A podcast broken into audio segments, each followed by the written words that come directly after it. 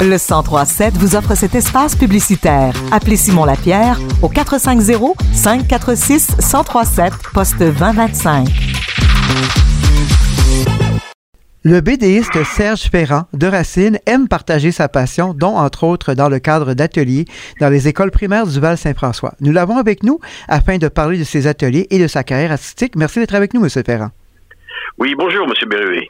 En quoi consistent justement vos ateliers? Je dessine mes rêves? Euh, c'est des ateliers qui montrent euh, avec une strip, donc euh, une bande de trois cases, comment on fait une bande dessinée? comment d'abord, premièrement, on, la crayonne. Après ça, on crayonne évidemment le texte. On a un scénario qu'on a fait évidemment avant. On a préparé nos personnages, on fait les textes, on écrit les textes et après ça, on dessine au crayon. Une fois qu'on a dessiné au crayon, ben, on encre tout ça, on encre le lettrage, on fait les petites bulles, on encre les personnages.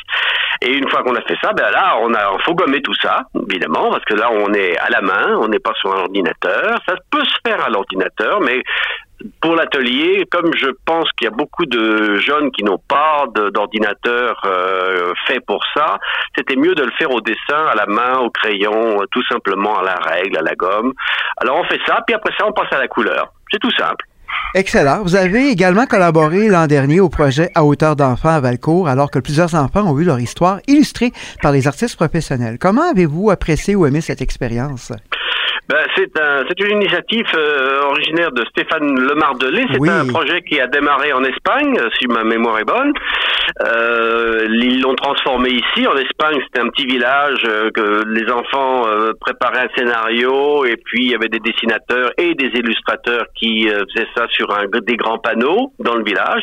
Là, Stéphane a fait ça autrement. Il a proposé ça à des écoles et les élèves préparent leur scénario. On voit leur, on a leurs scénarios qui sont corrigés par des euh, professeurs ou des gens qui sont spécialistes là-dedans. Puis nous, on arrive euh, dans une journée et puis il y a les jeunes qui arrivent avec leur scénario. Puis nous, on fait un dessin en une page. Mais vous avez apprécié euh, l'expérience, donc je comprends bien. Beaucoup, beaucoup, beaucoup, beaucoup. Et c'est la raison pour laquelle je me suis dit, tiens, on pourrait peut-être aller un peu plus loin parce que dans le, dans, à hauteur d'enfant, c'est le dessinateur qui dessine. Bon, ça, ça, ça paraît évident, mais euh, enfants vous regardent en train de dessiner. je me suis dit, moi, est-ce que les enfants aimeraient dessiner aussi? Alors, à hauteur d'enfant, on peut peut-être pas le faire parce qu'on n'a pas le temps, mais dans un atelier spécialisé comme ce que je propose, on peut le faire parce que c'est on leur apprend à dessiner. Ils arrivent avec un petit scénario de cinq lignes, avec des dialogues qu'ils ont préparés, peut-être des personnages qu'ils ont crayonnés au brouillon chez eux. Et là, pendant une heure et demie, je leur passe un petit vidéo, une petite vidéo de deux minutes, en leur montrant les étapes euh, d'une bande dessinée. Et là, c'est eux qui décident. Euh, et euh, ils dessinent leurs personnages, leur histoire, ils dessinent leurs rêves comme ils veulent. D'accord. Vous avez un parcours artistique d'ailleurs très diversifié. Si on peut résumer brièvement cette belle feuille de route, Comment vous définissez justement? Euh, ben, J'ai commencé très très très jeune à dessiner parce que j'ai toujours eu des mauvaises notes en dessin. J'avais des, des, des, 5 sur 20, des 4 sur 20, mais j'avais un copain à côté qui avait des super bonnes notes et j'en étais euh, j'en étais un peu envieux. Alors je me suis mis à tout copier les bandes dessinées de l'époque, euh, Astérix, Tata, euh, Gaston Lagaffe. Euh, pendant des années, j'ai copié tous ces gens-là et à un moment donné, veut veut pas, euh, le plus imbécile des dessinateurs arrive quand même à dessiner quelque chose. Hein donc, je, je me considère pas comme un, un, génie du dessin, mais euh, avec le temps, c'est pas mal. Donc, euh, après ça, j'ai été, j'ai travaillé chez Tintin, j'ai travaillé un peu chez Spirou, j'ai travaillé, j'ai fait un dessin pour pour Charlie Hebdo, puis bon, ça, ça a commencé comme ça.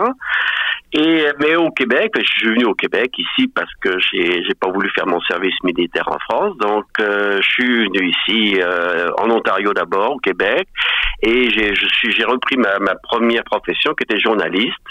J'étais journaliste un peu partout. Puis après ça, j'étais journaliste à la télévision, TVA, euh, Télé-Québec à l'époque, Radio-Canada aussi. Enfin bref, j'étais réalisateur. Et puis après ça, puis, puis maintenant, ma carrière est finie en tant que journaliste. Enfin, je suis toujours à la FPJQ, mais euh, je, fais, je, je fais des, des, petits trucs sur valouest.com, qui est un petit journal, euh, un journal de la région, des sept municipalités. Oui, qui collabore avec euh, Radio Acton d'ailleurs. bien sûr, c'est un excellent petit journal. Écoutez, on a, on a de plus en plus de monde. Et puis là, je fais une bande dessinée qui s'appelle Les Piafs, qui sont des oiseaux qui sont en face de ma fenêtre, là, et, qui, se, qui, se parlent. C'est des oiseaux qui se parlent. Donc, je fais ça en ce moment. Et puis, euh, puis j'ai arrêté euh, le journalisme, réellement. Et maintenant, je me consacre exclusivement à la bande dessinée. Bon, ben, mon Dieu, on pourrait en dire encore plus, mais on va suivre vos prochains projets. Monsieur Ferrand, bon succès et à la prochaine. Ben, merci beaucoup, M. Bérubé.